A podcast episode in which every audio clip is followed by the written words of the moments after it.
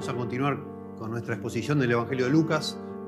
Habíamos quedado la última vez que predicamos Lucas en Lucas 6. Vamos a estar de nuevo ahí, en el mismo pasaje, porque queríamos completar este asunto de si guardar o no el día de reposo, cómo nosotros deberíamos hacer. Busquen por favor Lucas 6, versículos 1 al 11.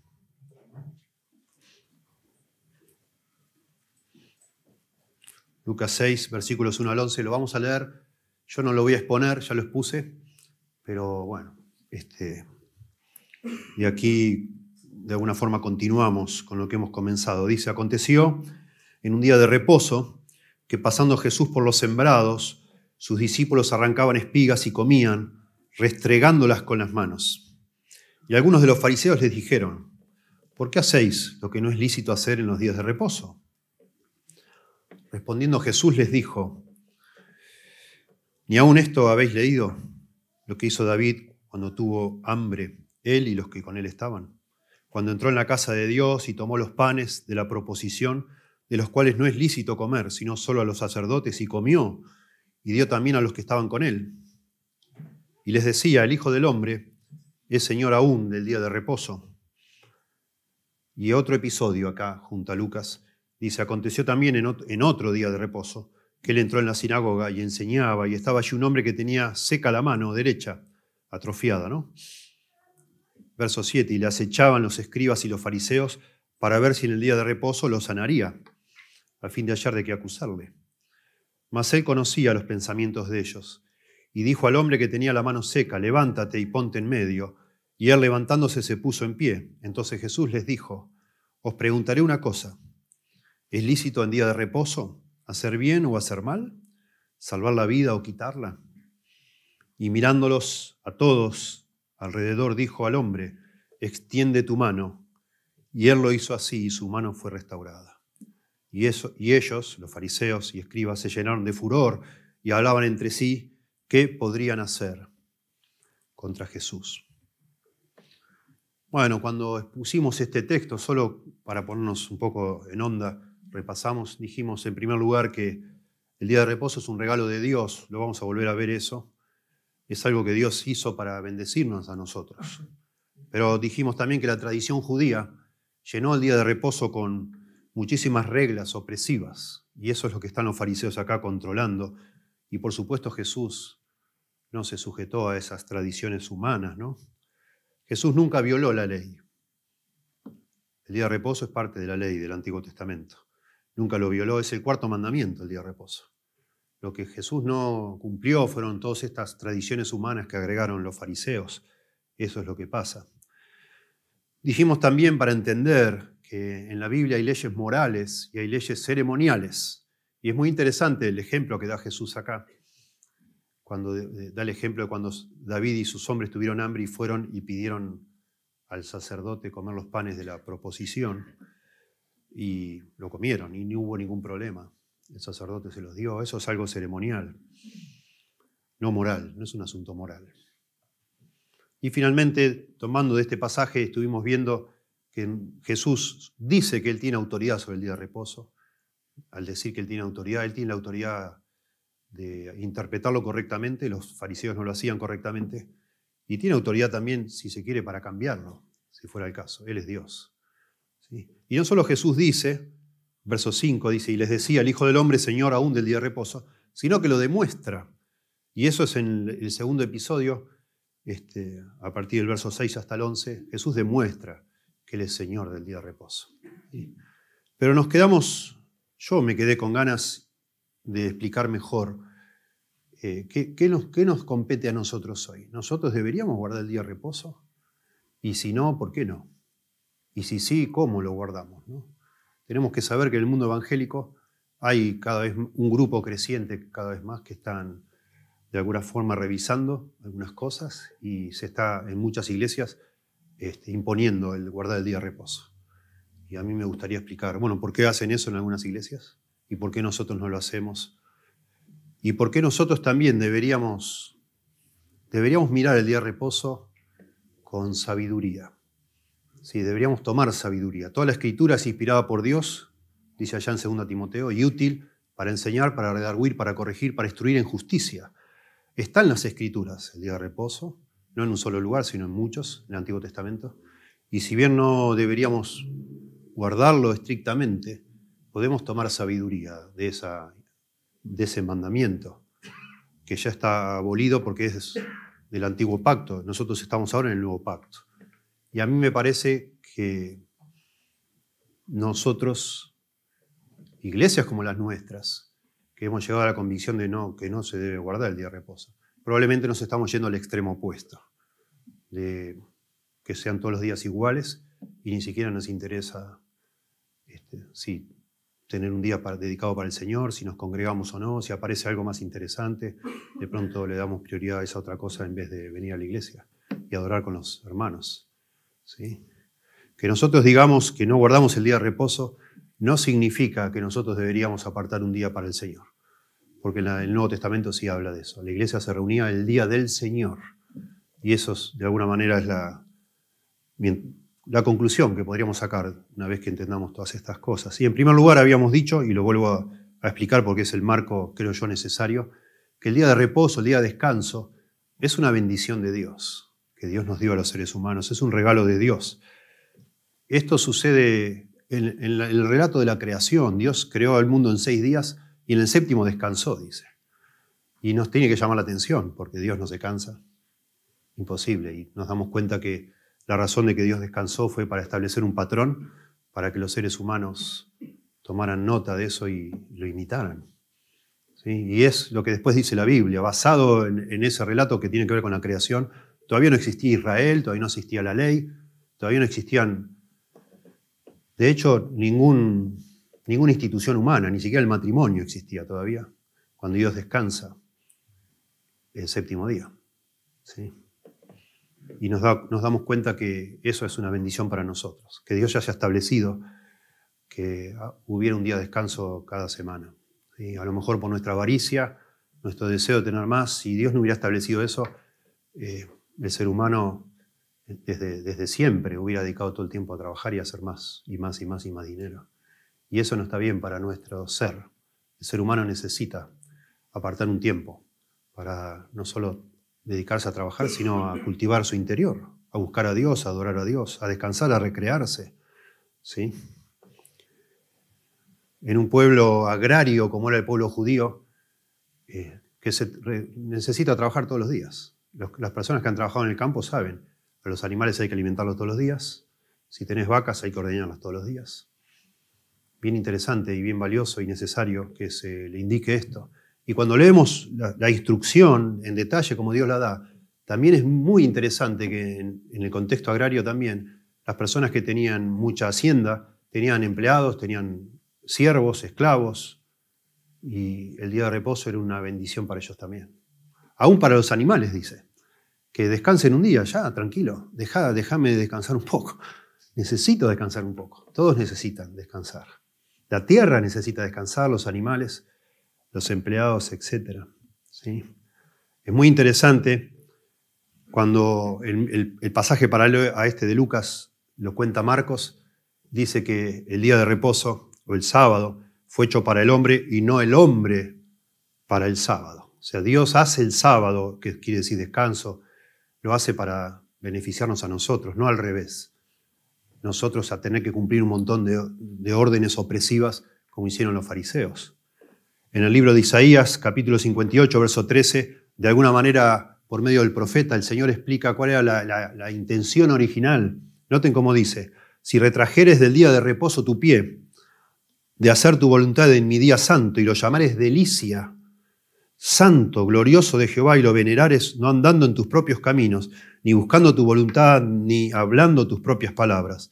Entonces te deleitarás en Jehová, y yo te haré subir sobre las alturas de la tierra, y te daré a comer la heredad de Jacob, tu padre, porque la boca de Jehová lo ha hablado. Esa es la intención de Dios, que su pueblo se deleitara, que disfrutara, que sea una delicia el día de reposo. Imagínense, si en, en épocas donde no existían las leyes laborales, donde las personas ni siquiera tenían el límite de trabajar ocho horas por día, a veces ni sabemos, trabajaban 14 horas por día. Imagínense, qué hermoso que llegara un día de la semana y bueno, ya, nadie trabaja, descansen, tenemos que descansar. El, establecimiento del día de reposo está en el cuarto mandamiento. Es, es, notable que esté en uno de los diez mandamientos, se incluya esto y dice así, acuérdate del día de reposo, Éxodo 20, para santificarlo. Seis días trabajarás y harás toda tu obra, mas el séptimo día es reposo para Jehová tu Dios. No hagas en él obra alguna, tú, ni tu hijo, ni tu hija, ni tu siervo, ni tu criada, ni tu bestia, ni tu extranjero que está dentro de tus puertas. Nadie.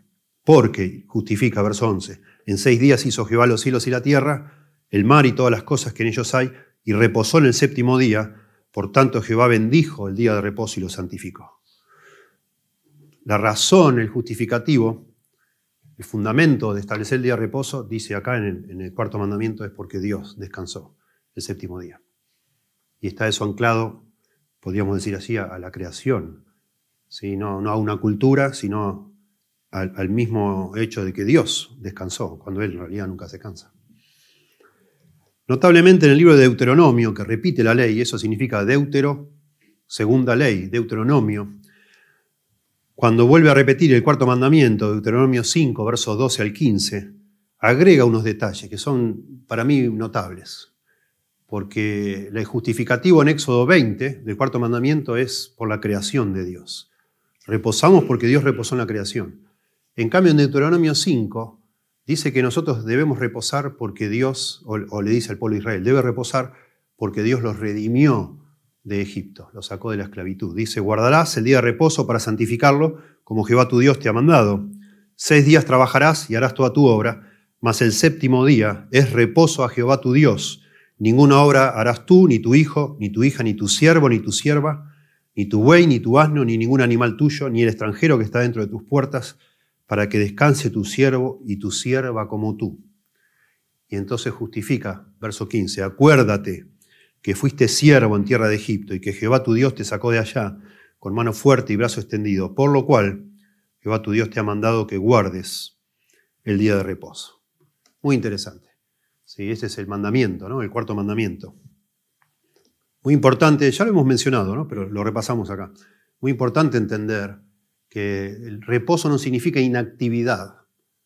¿Sí? Dios descansó de la obra de creación, pero siguió trabajando. Jesús dijo, mi Padre hasta ahora trabaja y yo trabajo. No es que Dios dejó de hacer absolutamente todo y de manera inactiva no hizo nada más. Dejó de crear, pero Dios sigue sustentando el mundo y sigue, como dice Jesús, trabajando, obrando en todas las cosas. ¿sí? Lo que hizo es cambiar de alguna forma de una actividad a otra. ¿sí? Eso es muy importante para entender que el día de reposo de ninguna manera nunca significó no hacer nada, sino hacer otra cosa. Desconectarte, digamos así, de tus labores, de lo que te afana los seis días de la semana y conectarte con otras cosas que tiene que ver de una manera inteligente y, intencional con descansar, con tener un, día donde adorás a Dios, buscas a Dios, te conectás con personas también para amarlas como Dios manda, ¿no? Amarás al prójimo como a ti mismo. Es un día para, es para Dios, lo cual implica adorar a Dios, servir a Dios y, por supuesto, amar a los hermanos, amar a las personas, no solo a los hermanos, a las personas, para de esa manera adorar a Dios también. Y el descanso de Dios también implicó cierta forma de deleite, porque Dios iba creando, ustedes recuerdan, y decía, y vio Dios que era bueno, y vio Dios que era bueno, y vio Dios que era bueno, y el día de reposo Él vio todo lo que había hecho y vio que era bueno en gran manera. Y Dios de alguna manera se recreó en toda su obra, y es, si ustedes piensan en la propia vida de cada uno de ustedes, es una manera hermosa de recrearse, disfrutar y pensar y deleitarse en lo que uno ha hecho, ha podido hacer con la ayuda de Dios. Eso es parte del día de reposo, por supuesto. Este, renovar fuerzas. ¿sí? En, el día de, en el séptimo día de descanso, dice una versión, se refrescó, renovó fuerzas, cesó y reposó, dice otra versión. Precioso. Muy importante eso entender. ¿sí? Porque si bien vamos a concluir, o yo es mi conclusión, ¿no? Ustedes podrían tener otra en todo caso. Si yo quisiera mostrarles que no tenemos que guardar el día de reposo de manera así religiosa, pero sí tenemos que aprender algo. Es importante entender esto, que el día de reposo es un día para hacer otras cosas, que el día de semana no podemos por tantas responsabilidades que algunos tenemos. Es un día para conectarse con Dios, para amar a los demás y para recrearse. Claro que sí, refrescarse y recrearse de maneras que honren a Dios, no pecaminosas, por supuesto. ¿sí? En segundo lugar, y ahora sí nos metemos en terreno nuevo, me gustaría primero explicarles las personas que son sabatistas, así se llaman. ¿sí? Tenemos sabatistas del séptimo día, que son conocidos mayormente como los adventistas, y sabatistas del primer día, que son los que han, llegado a la conclusión, por distintos motivos que ahora les menciono, que debemos guardar religiosamente el domingo. ¿sí? Sabatista es el día, de nuevo, sábado es el día de descanso, como de quebrar algo, romper un poco la rutina. Pero algunos creen que se debe hacer el día sábado, como los judíos lo hacían, y otros el día domingo. ¿sí? La posición sabatista en general, ¿sí? Eh, creen que se debe guardar religiosamente como una ley el día de reposo. ¿sí? un día a la semana. detrás de todo esto hay un tema de interpretación que en definitiva nos divide a distintos grupos evangélicos. Nosotros creemos que hay una discontinuidad. Cuando leemos la Biblia nos damos cuenta que cuando vino Jesús, Jesús dijo, esta es la sangre del nuevo pacto, que por vosotros es vertida, etc. ¿no? Ha, comenzado un nuevo pacto, una nueva alianza. El pacto anterior es el pacto en nuestra Biblia le llaman Antiguo Testamento y Nuevo Testamento, pero el pacto anterior, el pacto de Moisés, eh, ya, no, ya no rige más. Si hay un nuevo pacto, el antiguo ya, ya desapareció. De alguna manera, por esa causa, no estamos obligados a guardar todas las leyes, todas las instrucciones, todos los preceptos que Moisés estableció para el pueblo de Israel. Ahora estamos bajo otro pacto, el nuevo pacto. Y todo eso ya no tiene sobre nosotros ese peso de obligación. Hay personas, sin embargo, dentro del mundo evangélico, que creen que hay una continuidad entre el Antiguo y el Nuevo Testamento y creen que la iglesia es de alguna forma el, nuevo Israel y todo fluye sin, sin, un corte, digamos así. Entonces estamos obligados, a pesar de no ser nosotros el pueblo de Israel, a guardar todo lo que el pueblo de Israel guardó. ¿Sí? Esto, esto es de alguna manera lo que está detrás de los evangélicos que creen que debe que tiene una posición sabatista, digamos, ¿no? de sí o sí guardar el día de reposo. Hay una confesión de fe que es la más importante del mundo evangélico, se llama la Confesión de Fe de Westminster, y dice así, por un mandamiento positivo, moral y perpetuo que una a todos los hombres en todas las edades. Dios ha señalado particularmente un día de cada siete para un día de reposo, para ser santificado para Él que desde el principio del mundo hasta la resurrección de Cristo fue el último día de la semana, o sea, el sábado, y desde la resurrección de Cristo fue cambiado al primer día de la semana, o sea, el domingo, que en las escrituras se llama el día del Señor y debe continuar hasta el fin del mundo como el sábado cristiano, el domingo. Bueno, la confesión de fe de Westminster es por la cual se rigen las iglesias presbiterianas y muchas otras. ¿sí? Muy interesante leía un autor presbiteriano dice que hoy en día cuando se ordena a un pastor en la iglesia presbiteriana, se le pregunta el día de la examinación si tiene alguna objeción sobre la confesión de fe de Westminster y todos, dice todos hoy en día dicen que este punto, que es el artículo 21.7 de la confesión de fe de Westminster.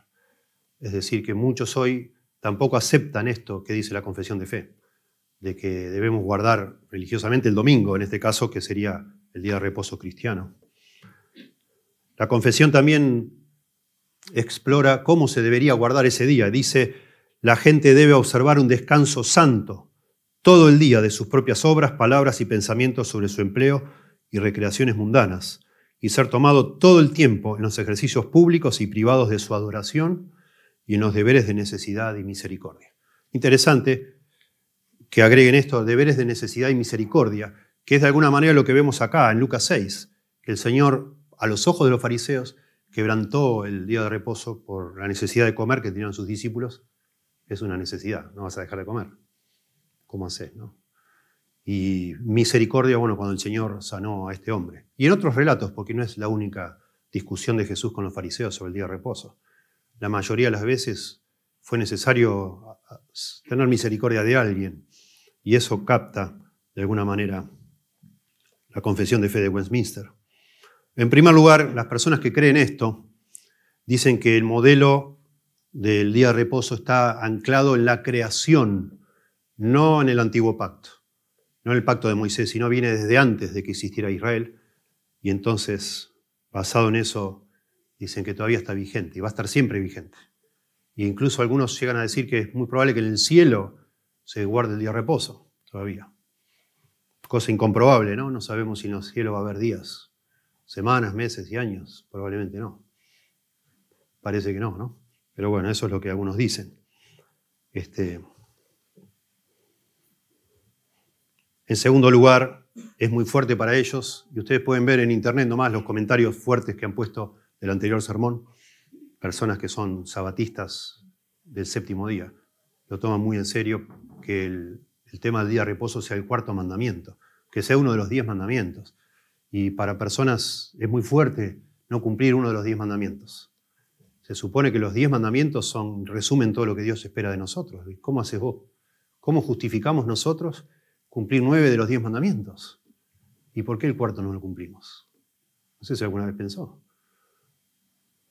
Y bueno, para ellos eso es demasiado serio, que sea uno de los diez mandamientos. Ya vamos a explicar eso, sí. Bueno, digamos que esos son los argumentos principales. Y también dicen ellos que no hay nada en el Nuevo Testamento que de manera explícita abrogue o anule el cuarto mandamiento. En ningún lado se dice que ellos ya no, ya no corre más, digamos. ¿sí? Entienden, creo yo, de manera correcta que todas estas disputas de Jesús con los fariseos tuvieron más que ver no con el cuarto mandamiento, sino con todas las cantidades de, agregados que los fariseos hicieron. Eso es lo que Jesús está de alguna manera este, desafiando, no el cuarto mandamiento. De nuevo, Jesús cumplió toda la ley. Sabemos, él mismo lo dijo. Él vino para cumplir la ley y la cumplió. Era necesario que la cumpliera para ser nuestro Salvador. ¿verdad? Así que él nunca quebró el día de reposo. Bueno, la respuesta que podemos dar a esto es que en primer lugar el, el establecimiento, cuando el Señor descansó el séptimo día, Dios descansó el séptimo día, en, en todo ese relato de Génesis no hay ningún mandato para nadie solo dice, de alguna manera Dios se pone como ejemplo y después en la ley de Moisés va a tomar ese ejemplo como el fundamento, el justificativo para que descansemos un día. Pero no hay un mandamiento que indique que Adán y Eva tenían que reposar un día por la semana, ni, ni nadie antes de, la ley de Moisés. ¿Sí? En segundo lugar, el mandato este del cuarto mandamiento parece una ley ceremonial, a diferencia de todas las demás que son morales. ¿Sí? este, que tenemos que honrar a nuestros padres es un asunto moral, no robarás es un asunto moral, no cometerás adulterio es un asunto moral, no te harás dioses este, aparte de mí es un asunto moral, pero guardar un día de reposo no parece ser un asunto moral, sino ceremonial. ¿sí? Y eso a lo largo de los años, esto no es algo que estamos inventando acá, sino que hay toda una trayectoria de cientos de años de interpretadores, intérpretes, interpretaciones, donde dicen, bueno, la, ley ceremonial ya no corre para nosotros. Si nos vamos a poner tan exquisitos con el día de reposo, tendríamos que, junto con eso, tomar un montón de otras leyes que también son ceremoniales, y nadie lo hace. Eso pertenecía más al antiguo pacto. ¿sí? Y bueno, el gran argumento nuestro para no tomar esa posición es que claramente el antiguo pacto quedó abrogado. Ya no, no lo tenemos que, no es necesario que lo cumplamos nosotros. ¿Sí? ya no lo cumplimos. Notablemente de los diez mandamientos, en esta nuevo, nueva era, digamos así, bajo el nuevo pacto, nueve de los diez mandamientos se repiten en el Nuevo Testamento como diciendo que los tenemos que cumplir. O sea, sigue siendo para nosotros vinculante, no, matarás, no robarás, honra a tu padre y a tu madre, etc. ¿sí? Porque se vuelven a repetir, pero el cuarto mandamiento no se repite. De los diez se repiten nueve, en el Nuevo Testamento. ¿Sí? Y eso es muy fuerte para nosotros. Decir, bueno, el Espíritu Santo podría haber sido más explícito al inspirar la Biblia, de dejarnos claro que teníamos que seguir guardando el día de reposo. Es por eso que no, nosotros no, no somos sabatistas, ni del séptimo ni del primer día. ¿sí? Además, en Hebreos 3 y 4, capítulos 3 y 4, se nos dice que los cristianos, ahora bajo el nuevo pacto, entramos a, este descanso. Usa el concepto del descanso, del, del sabbat, como una figura, como una sombra de lo que iba a pasar después. El Señor Jesucristo nos ha dado descanso. No del trabajo físico, que todavía tenemos que hacer, sino de nuestro trabajo espiritual, de buscar por nuestros medios alguna manera para que Dios nos acepte. Ya en el Señor encontramos descanso.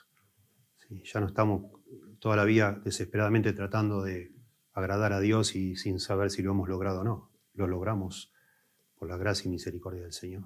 Ahí entramos a un descanso, dice. Sí. Bueno, en tercer lugar, entonces, en primer lugar, es una bendición de Dios, es un regalo de Dios el día de reposo. Fue para nuestro bien. En segundo lugar, bueno, no somos nosotros sabatistas. Yo no soy sabatista ni el primero ni el séptimo día. En tercer lugar, y esto es el punto más largo, el mandamiento del sábado no es moralmente vinculante para las personas que hoy están bajo el nuevo pacto. ¿Sí? No es vinculante. El pacto mosaico se ha terminado. Escuchen varios pasajes del Nuevo Testamento donde se nos dice que ya no estamos bajo la ley, ya no estamos. ¿Sí? Dice en Lucas 22:20, esta copa es el nuevo pacto, dice Jesús, en mi sangre. Y lo dice lo mismo Marcos y Mateo y Juan. Estamos en el nuevo pacto ahora. Romanos 7:4 dice Pablo, habéis muerto a la ley. Romanos 7:6, Pablo dice, ahora estamos libres de la ley. Romanos 8:2, la ley del Espíritu de vida en Cristo Jesús me ha librado de la ley del pecado y de la muerte. Y está hablando de la, ley de Moisés, que lo condena, el capítulo 7 viene hablando de eso. Romanos 10:4 dice, el fin de la ley es Cristo. Primera Corintios 9:20, me he hecho a los que están sujetos a la ley, y agrega Pablo entre paréntesis, aunque yo no esté sujeto a la ley, me he hecho como sujeto a la ley. Segunda Corintios 3:6 nos hizo, dice Pablo, ministros competentes de un nuevo pacto. Y así puede ver usted en Gálatas 3, en Efesios 2, en Hebreos 7, y qué interesante, en Hebreos 8, verso 13 dice, al decir nuevo pacto, ha dado por viejo al primero, y lo que se da por viejo y se envejece está próximo a desaparecer. Tenemos que entender con claridad y no mezclar todo. Hay personas que hoy en día mezclan todo. Antiguo y Nuevo Testamento hacen toda una, como una ensalada de eso y nos hacen pensar que tenemos que cumplir absolutamente todo. En Cristo nosotros hemos cumplido las, las demandas de esa ley que en realidad son imposibles de cumplir perfectamente. Como decía, nueve de los diez mandamientos son reafirmados en este nuevo pacto que suplanta al anterior. No es que hay, están vigentes los dos, el antiguo y el nuevo. Ya el, antiguo ya de alguna manera envejeció, como dice acá, y está pronto a desaparecer, y el nuevo, que es el que comienza a partir de Jesús, es el que hoy rige para nosotros. En ese nuevo pacto sí se mencionan los otros nueve mandamientos, pero no el cuarto. No. Dice un escritor muy interesante, un escritor, Bruce Walkie se llama, escribe una teología del Antiguo Testamento. Dice él, mientras que el arco iris era la señal del pacto de Dios con Noé, Génesis 9, y la circuncisión era la señal del pacto de Dios con Abraham, Génesis 17, el sábado es la señal del pacto mosaico, que Moisés de alguna manera personificó. El pacto era con Dios, pero por medio de Moisés. El sábado era señal de ese pacto no del donde estamos nosotros. Nosotros celebramos el nuevo pacto cuando celebramos la Santa Cena y recordamos esa sangre de Cristo, el cuerpo y la sangre de Cristo. Y no necesitamos eh, guardar el sábado. Dice en Éxodo 31, Éxodo Moisés, ¿no? Vosotros guardaréis mis días de reposo, dice Dios por medio de Moisés, porque es señal entre mí y vosotros por vuestras generaciones, entre Dios y el pueblo de Israel es señal. Muy interesante. Decíamos que el pacto, este, este, este mandato del día de reposo tiene que ver con descanso físico del trabajo, como ya hemos leído, tanto en Éxodo como en Deuteronomio. Muy interesante que Jesús viene y nos ofrece un descanso de otro tipo, mucho más profundo y más necesario, que tiene que ver con el descanso espiritual. Dice el Señor, venid a mí todos los que estáis trabajados y cargados, y yo os haré descansar. Llevad mi yugo sobre vosotros y aprended de mí, que soy manso y humilde de corazón, y hallaréis descanso para vuestras almas, porque mi yugo es fácil y ligera mi carga. El Señor vino a darnos descanso espiritual, mucho más profundo, mucho más complejo, que solo tomarse unos días de vacaciones o una vez por semana no hacer nada.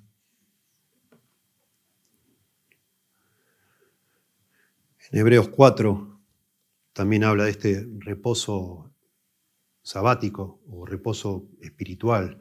Dice, temamos pues, dice Hebreos 4, verso 1, no sea que permaneciendo aún la promesa de entrar en su reposo, algunos de vosotros parezcan no haberlo alcanzado. El verso 3 dice, pero los que hemos creído entramos en el reposo, reposo espiritual. Por tanto queda un reposo, dice el verso 9, para el pueblo de Dios. Y mucho más explícitamente, hay tres pasajes en el Nuevo Testamento, este es uno, Colosenses 2, búsquenlo por favor. Colosenses 2, versos 16 al 17. Se nos dice que Pablo explícitamente dice que ya no tenemos que guardar, ni estar preocupados los creyentes por guardar ningún día.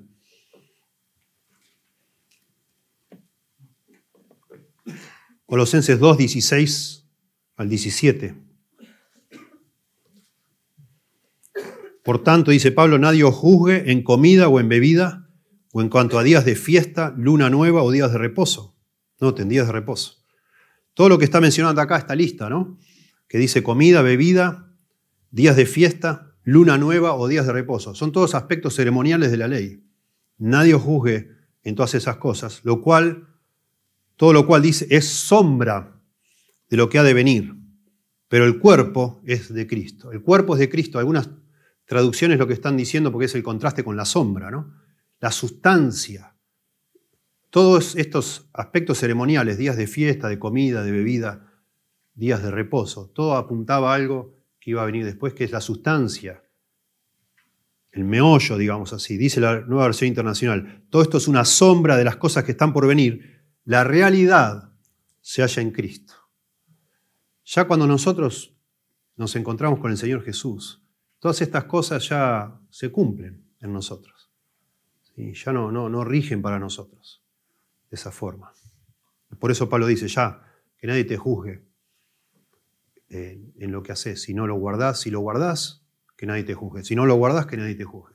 Si lo querés guardar, guardalo. Pero ya, no, no trates de imponérselo a nadie. Y si no lo guardás, tranquilo también. ¿Sí?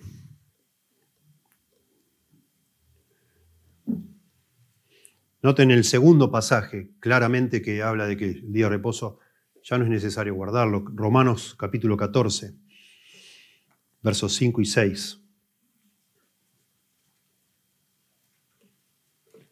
Es muy cuidadoso el Nuevo Testamento, la Biblia en general, siempre dice las cosas de manera muy sabia. Tanto en Colosenses, como hemos leído, como ahora en Romanos y después en Gálatas, en, los tres pasajes Pablo se cuida de decir que, si lo, de insinuar que si lo querés guardar, guardalo. Pero no trates de imponérselo a nadie, porque no es una norma para imponer.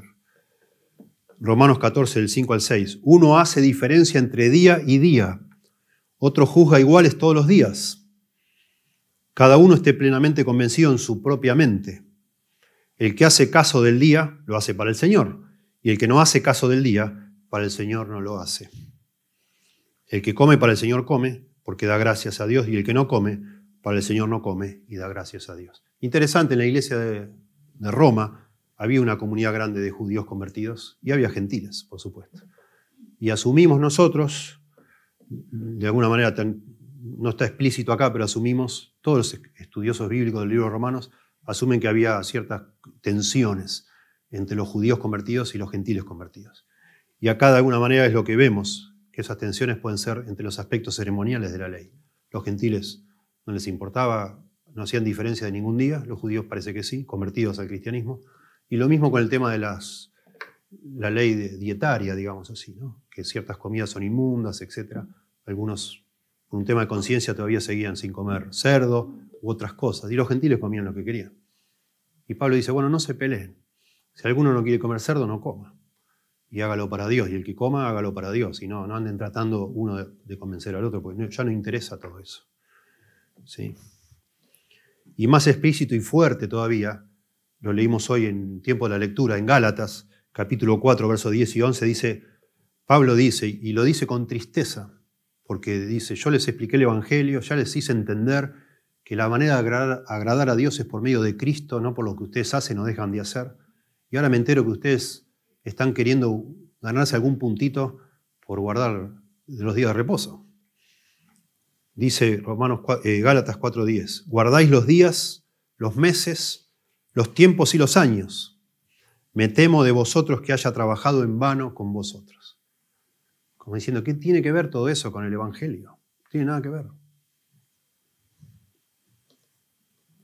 Yo lamento, de pronto acá ninguno de los que están acá está convencido o está tratando de guardar el día de reposo. Lamento mucho personas que escuchan nuestros sermones en internet, las cosas fuertes que ponen. Me da mucha tristeza porque parece que estamos violando, no sé, que fuéramos asesinos, que, no sé, le dan una importancia tan grande a esto que solo muestra que no, no han entendido de qué se trata el Evangelio. Demasiada importancia. Parece que nosotros fuéramos herejes, no sé, que en otra época deberíamos ser este, apaleados, no sé. Una pena. Cuando justamente el Nuevo Testamento dice, no, tengan cuidado, no, no, juzguen. Dice de nuevo Pablo, por tanto nadie os juzgue en comida o en bebida en cuanto a días de fiesta, luna nueva o días de reposo. No lo hagas. No tiene, no tiene tanta importancia eso. Una pena. Una pena. No sabemos a ciencia cierta si todos los conflictos que tuvo Jesús por causa del día de reposo eran como una forma de anticipar que eso iba a quedar abrogado o solamente lo hacía por toda la cantidad de, tradiciones que le agregaron a eso. Nunca lo vemos a Jesús discutiendo con los fariseos sobre la pena de muerte, sobre respetar a los padres, sobre no codiciar a la mujer de tu prójimo. Nunca lo vemos discutiendo eso. Siempre discute sobre el día de reposo. Y uno se pregunta, ¿por qué el Señor se mete en esas discusiones? ¿Por qué él hizo así?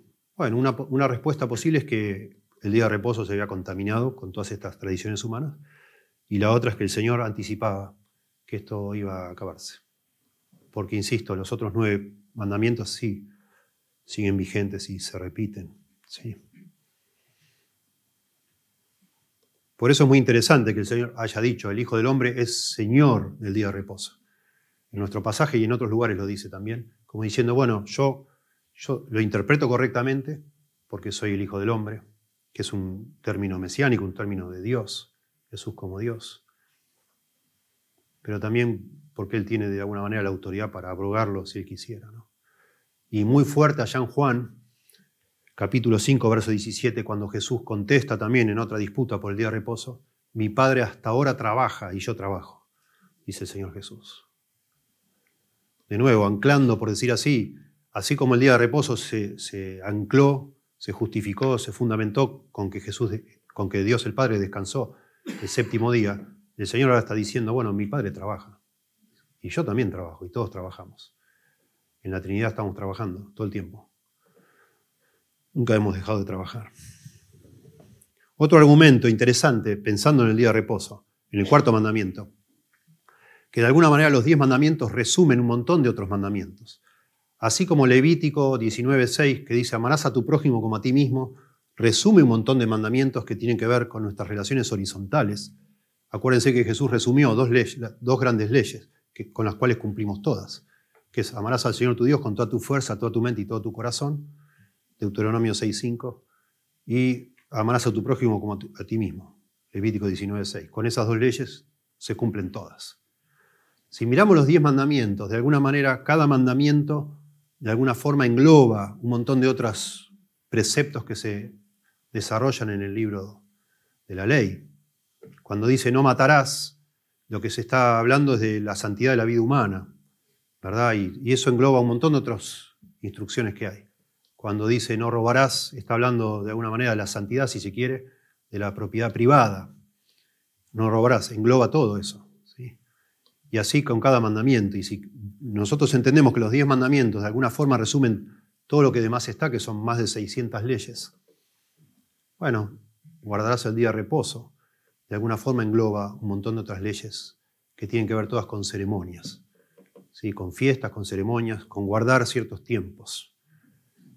Y entonces si una persona realmente va a guardar el día sábado de manera que la ley estableció, con el espíritu de la ley, tendría que guardar todas esas otras ceremonias. A saber, ¿no? la fiesta de los panes sin levadura, que era un feriado de siete días relacionado con la Pascua. La fiesta de las semanas, ¿sí? o, la, la fiesta de las primicias, o Pentecostés, también debería guardarse. La fiesta de los tabernáculos, que era un festival de ocho días. El día de las trompetas y el día de expiación. O sea, todos esos días deberían guardarse si se va a guardar el día de reposo, si entendemos de nuevo que los diez mandamientos son de alguna manera representativos de un montón de otras leyes que están detrás. En el caso del cuarto mandamiento, se engloban todas estas leyes que son ceremoniales. Por eso Pablo en, Colosenses, ya leímos, por tanto nadie juzgue en comida o en bebida ceremonial. En cuanto a días de fiesta, ceremonial, luna nueva, ceremonial o días de reposo. Todos aspectos ceremoniales de la ley. Todo lo cual es sombra de lo que ha de venir, pero el cuerpo, la sustancia, es de Cristo. En cuarto lugar, está bien, decimos, bueno, no lo entiendo, no lo voy a guardar el día de reposo, no lo tengo que guardar, no es obligatorio, ¿Y qué hago con todo eso? Bueno, de nuevo, tenemos que ser muy perspicaces, digamos así, cuando vamos a la Biblia. Toda la, escritura es inspirada por Dios, toda, Antiguo y Nuevo Testamento. Y útil, toda, Antiguo y Nuevo Testamento, para enseñar, para redarguir, para corregir, para instruir en justicia. Nosotros tenemos que aprender, y sobre todo cuando vemos que el día de reposo de alguna manera se insinúa como una posible ley en la creación, entonces, no, es sabio de, ninguna, de parte de ningún cristiano decir, bueno, a mí no me importa el día de reposo. Yo no lo cumplo, no me interesa. Pero Dios descansó el séptimo día, antes que la ley existiera. Entonces deberíamos tener una actitud sabia. ¿sí? Nosotros deberíamos pensar, cuando pensamos en el día de reposo, si bien no lo tomamos como una ley, que algo, algo tiene para enseñarnos esto que está en las escrituras. Y deberíamos tratar de aprender con sabiduría. ¿sí? observar y ver si de aquí hay algún principio que nos pueda guiar de alguna manera. Y eso es lo que vamos a considerar ahora, ¿no? La ley es útil, es provechosa. Las escrituras son útiles y provechosas. ¿Qué deberíamos hacer nosotros los cristianos entonces? Con el día domingo o con el día sábado eventualmente. Bueno, en primer lugar, es sabio que nosotros apartemos semanalmente un tiempo regular para la adoración a Dios, para la comunión con hermanos, para la oración, para el aprendizaje, para la comunión con Dios y con otros creyentes. No, no, no es una tradición humana que la iglesia desde que fue establecida una vez por semana se reunía. Está eso está anclado en, la sabiduría que nos enseña la Biblia. ¿sí? No es una tradición. Y nosotros deberíamos prestar atención de apartar Trabajar, trabajar lo más que podés. Si necesitas dos trabajos, tres trabajos, porque no te alcanza el dinero, bueno, haz todo lo que puedas, pero apartá un tiempo para congregarte, buscar al Señor, descansar físicamente y concentrarte en las cosas de Dios. Y amar a los hermanos y edificar a otros y ejercer misericordia, etc. ¿Sí? La, la vida no es unidimensional, digamos. Tenemos que ocuparnos de las cosas del Señor. Lo vemos en el, lo vemos en el Nuevo Testamento. ¿sí? Dice en Lucas 24, estaban siempre en el templo alabando y bendiciendo a Dios. Cuando empieza el libro de Lucas, de Hechos, perdón, por Lucas, dice que perseveraban unánimes cada día en el templo, partiendo el pan en las casas. Bueno, estaban enloquecidos, ¿no? Fascinados. Estos creyentes se juntaban cada día para alabar a Dios, para partir el pan. Este, para ser instruidos con la doctrina de los apóstoles. Pero a medida que eso como que se va sentando, por decir así, el entusiasmo, nos damos cuenta que la iglesia se reúne una vez a la semana. Y no tiene nada que ver Constantino, como dicen algunos, sino que mucho antes de Constantino. Constantino lo que hizo, que fue un, emperador cristiano, estableció el domingo como, el día, como un día de reposo, digamos. Pero antes de eso, los cristianos comenzaron a juntarse los domingos, porque los domingos fue el día que el, el domingo fue el día que el Señor resucitó. Y para ellos eso tuvo mucha importancia, demasiado. Y entonces comenzaron a reunirse los domingos para celebrar sus costumbres. Aparentemente, según yo he leído, lo hacían, los judíos guardaban el sábado o guardaban los días, comenzaban a contar los días después del atardecer, hasta el atardecer siguiente. Entonces el sábado judío empezaba el atardecer del viernes y terminaba el atardecer del sábado. Y los, cristianos entonces al atardecer del sábado se reunían a veces a la madrugada, el domingo se reunían, porque el domingo tenían que trabajar, hasta que Constantino lo estableció como día feriado, digamos, ¿no? Eh, pero se reunían, sí, una vez a la semana. Y para adorar a Dios, para aprender la doctrina de los apóstoles y para edificarse unos a otros, sin duda. Por eso Pablo les, anima a los creyentes todo el tiempo a, todos los unos a los otros, ustedes saben, si exhortados unos a otros, enseñados unos a otros. Había un tiempo regular de encontrarse con los creyentes. Por eso el libro de Hebreos también habla de que no dejemos de congregarnos como algunos tienen por costumbre, porque había una costumbre de fija, digamos así, de un tiempo establecido para estar con los hermanos y ser edificados.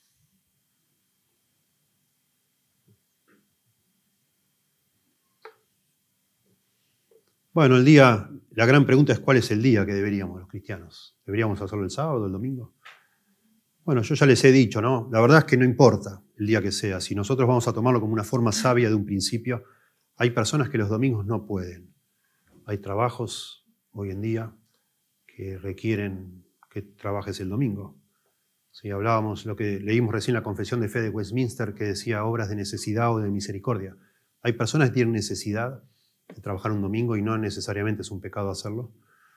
Y en ese caso esas personas deberían buscar congregarse otro día para cumplir de alguna manera el espíritu de esto.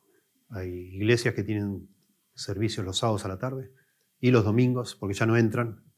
Y conozco yo personas que los domingos tienen que trabajar o trabajan rotativamente y el domingo están trabajando a veces. Y toman, van un, servicio el sábado. Y no hay ningún problema con eso. De hecho, al día de hoy no se sabe bien. Eh, está claro que el Señor el séptimo día descansó, pero no se sabe bien eh, si el sábado nuestro es el, es el sábado que alguna vez fue sábado, no sabemos bien. No, no, es el punto. Si vos lo haces el sábado, el domingo o un jueves. Hay iglesias que tienen servicios varios días de la semana. Sí, el punto es que nosotros, si vamos a, a ser sabios, tendríamos que apartar un día a la semana, el que podamos, para estar con los hermanos. El problema es que si vos podés el jueves, capaz que el jueves ningún hermano se reúne, ¿no? Entonces, ¿cómo hacer? Tendrías que ver si hay forma de, mientras buscas otro trabajo, no, no descartes el que tenés, pero de pronto hay forma de cambiar de trabajo para poder estar alimentando tu alma, adorando a Dios, edificando a los hermanos y siendo edificado por los hermanos. El patrón más frecuente en la historia de la iglesia fue reunirse los domingos. Dice en Hechos 27, el primer día de la semana, reunidos los discípulos para partir el pan, Pablo les enseñaba habiendo de salir al día siguiente y alargó el discurso hasta la medianoche. Vemos en el libro de Hechos, se reunían el primer día de la semana. En 1 Corintios 16, verso 2, dice Pablo, cada primer día de la semana, cada uno de vosotros ponga aparte algo, según haya prosperado, guardándolo, para que cuando yo llegue no se recojan entonces ofrendas. Presumiblemente lo que dicen los, los intérpretes es que aprovechando que se reunían los primeros días de semana, el domingo, que junten ahí el dinero. No que no es que el, dinero específicamente se tenía que recoger los domingos porque, porque sí, sino que lo que parece que quiere decir Pablo es que ya que se juntan los domingos, los domingos aparten ese dinero para que cuando yo vaya no se recojan ofrendas. De manera muy notable, en Apocalipsis 1.10, el apóstol Juan dice que estaban en el día del Señor. Es una frase única que aparece en la Biblia, el día del Señor. la única construcción parecida a eso es la cena del Señor. Lo que hay un paralelo interesante ahí. Cuando decimos la cena del Señor o la mesa del Señor, es que todo lo que se hace se hace de acuerdo al Señor o pensando en el Señor, es del Señor. El día del Señor, en este caso sería el domingo, es del Señor. Y eso sí está en el Nuevo Testamento, pero no con la misma fuerza de mandato del cuarto mandamiento. Pero sí los cristianos entendieron, y la Biblia lo menciona, que hay un día que es del Señor. Y de aquí nosotros tenemos que sacar sabiduría. Hay un día de la semana que es del Señor. Y nosotros tenemos que pensar cómo hacer para que lo que hacemos durante ese día realmente esté enfocado en el Señor. Pero no con rigor de ley, digamos, pero sí como un, un aspecto sabio, amoroso de parte de Dios. Es lo que nuestra alma necesita, nuestra vida necesita. Parar un poco con todas las demás cosas y enfocarnos en el Señor. El día es del Señor. Y hacer de todo lo que podamos hacer conectados con el Señor. ¿Sí? Tenemos testimonios de la iglesia primitiva muy interesantes. Justino Mártir, en el año 152 después de Cristo, dice, y en el día llamado domingo, todos los que viven en las ciudades o en el campo se reúnen en un solo lugar y se leen las memorias de los apóstoles o los escritos de los profetas. Entonces, dice Justino Mártir, el presidente o el líder instruye verbalmente y exhorta a la imitación de estas cosas buenas. entonces todos nos levantamos juntos y oramos. Se trae pan, vino y agua. El domingo es el día en que celebramos nuestra asamblea común, porque es el, el primer día en que Dios hizo el mundo y Jesucristo nuestro Salvador el mismo día resucitó de entre los muertos. Es muy interesante este testimonio y otros, de nuevo, porque hay personas que creen que esto es algo todo pagano, lo del domingo, porque el domingo era el día del sol. En inglés se le llama Sunday, ¿verdad? El día del sol. Y entonces con ese argumento dicen que estamos haciendo mal, tenemos que guardar el sábado. Sin embargo, el sábado era el día de Saturno. En otro idioma se llama Saturday. ¿Sí? No, es así. Pero está claro, Constantino, cuando hablamos de Constantino estamos hablando del 314 después de Cristo. Esto que acabo de leer es del año 152 después de Cristo. Y lo mismo Ignacio en el 110 después de Cristo dice, ya no vivían para el sábado, sino para el día del Señor, que es el domingo. un testimonio histórico, solo para entender que la iglesia eh, así como vemos en esos pasajes que leímos de Hechos 20, de 1 Corintios 16, de Apocalipsis 1.10, eh, se cambió el sábado para el domingo. ¿sí?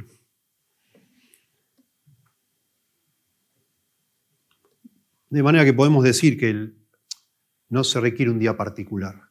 Sí, los, los, cristianos lo cambiaron del sábado para el domingo. Ellos de alguna manera todo el tiempo quisieron en algún momento diferenciarse de los judíos, porque los inconversos creían que los cristianos eran una secta dentro del judaísmo y ellos empezaron a diferenciarse, entre otras cosas, reuniéndose los domingos, no el sábado.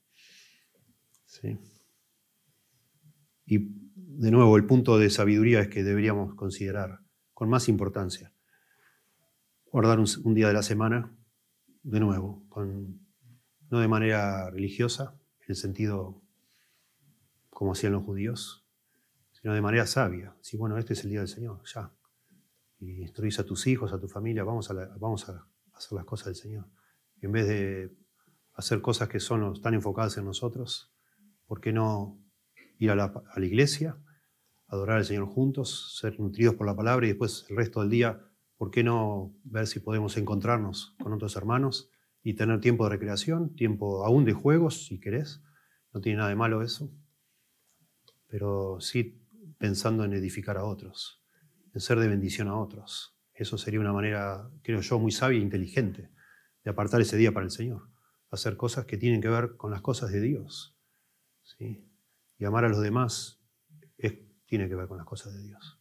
Edificar a otros, hacer obras de misericordia, tiene que ver con las cosas de Dios. Quizás el resto de la semana no lo puedas hacer por la cantidad de actividades que tenés. Y por supuesto, descansar Descansar es algo espiritual también. Por eso Dios descansó, para mostrarnos. Dios se agrada a nuestro trabajo cuando lo hacemos también de manera ética, de corazón, pensando en Él también, pero también se agrada a nuestro descanso. A Dios no le dio vergüenza descansar un día, al contrario, lo hizo para enseñarnos. Y está bárbaro que el día del Señor te tomes una siesta si querés y necesitas. Y lo hagas para el Señor. Y le des gracias a Dios por la capacidad que tenés para trabajar y hacer dinero y también por el descanso. ¿Por qué no? ¿Sí? Eso sería algo sabio también. Jesús descansó. Dice en Juan 4:6, Jesús cansado del camino se sentó así junto al pozo. Dice que el sábado fue hecho para el hombre otra vez y no el hombre para el sábado. O sea, el hombre necesita descansar. Si tenés empleados, si tenés una compañía, los tenés que hacer descansar. Eso es cristiano, es humano. Si tenés una fábrica de pronto, y son discusiones que vienen desde hace siglos, si tenés una fábrica de acero, no puedes parar de trabajar. Porque poner en funcionamiento todo eso se va tres días. Todas esas máquinas y calentar todo. Y bueno, para eso hacen los turnos rotativos también. Para que ciertas personas descansen y otras sigan trabajando, porque no se puede parar. Porque parar y volver a encender todo es más costoso que seguir derecho. ¿Verdad? Pero no, yo no creo que acá haya ninguno que tenga ese tipo de compañía o de fábrica. Pero sí, a, lo mejor algunos de nosotros tenemos empleados, gente que trabaja para nosotros. Tenés que darle descanso un día, por lo menos. Porque es algo que agrada a Dios. Vos tenés que descansar y las personas que están trabajando para vos tienen que descansar. ¿Verdad? Y eso es sabio de nuevo. Dice el mismo señor Bruce Walkie, un, un erudito del Antiguo Testamento, en la teología del Antiguo Testamento, dice, una persona que se siente inclinada a trabajar siete días a la semana debe examinar a qué Dios adora. Pero es importante recordarnos una vez más que el sábado ya no es un requisito. Si vos trabajás, trabajás sin parar con un loco, bueno, habría que preguntarte a qué, a qué Dios adorás, dice él. Interesante. ¿Sí?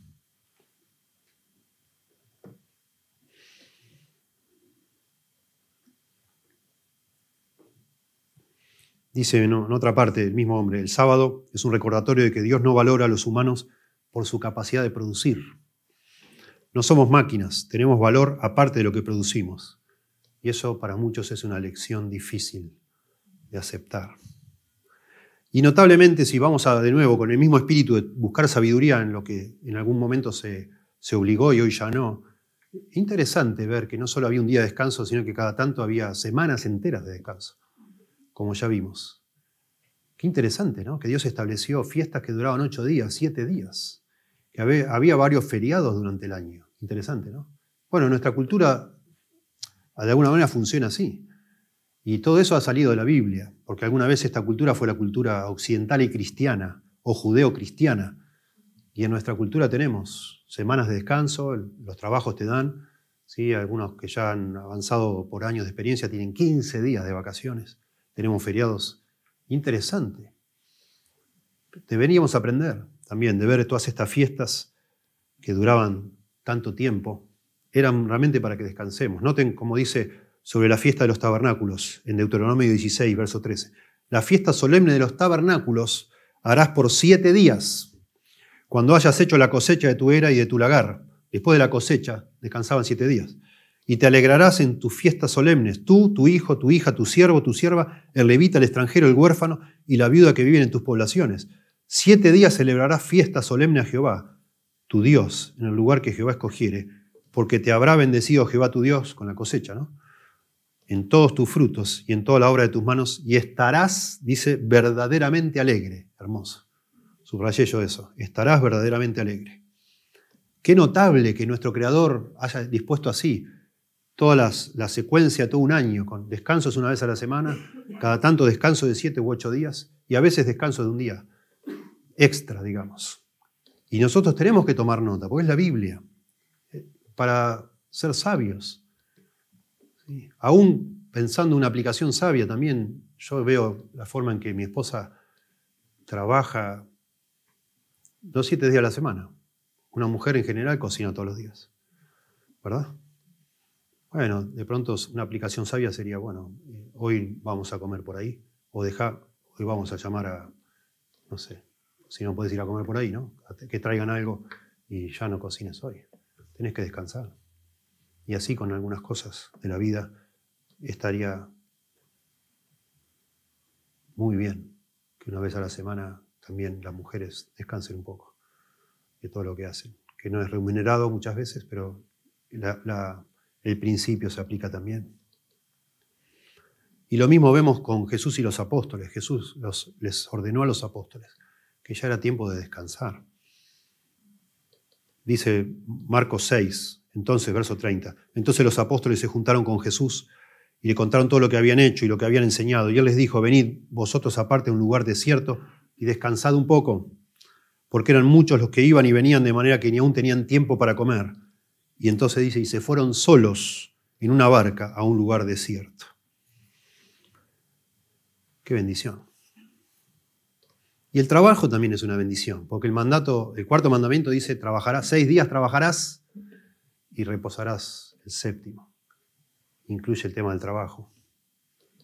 Seis días harás tu obra, trabajarás y harás toda tu obra, y el séptimo descansarás. Tremendo.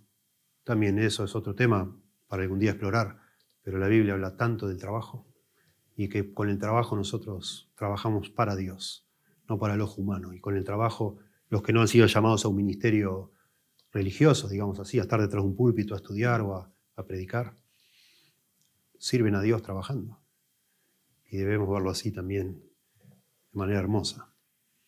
Es una bendición que podamos trabajar. Es algo que agrada a Dios y honra a Dios. Y es parte del cuarto mandamiento también.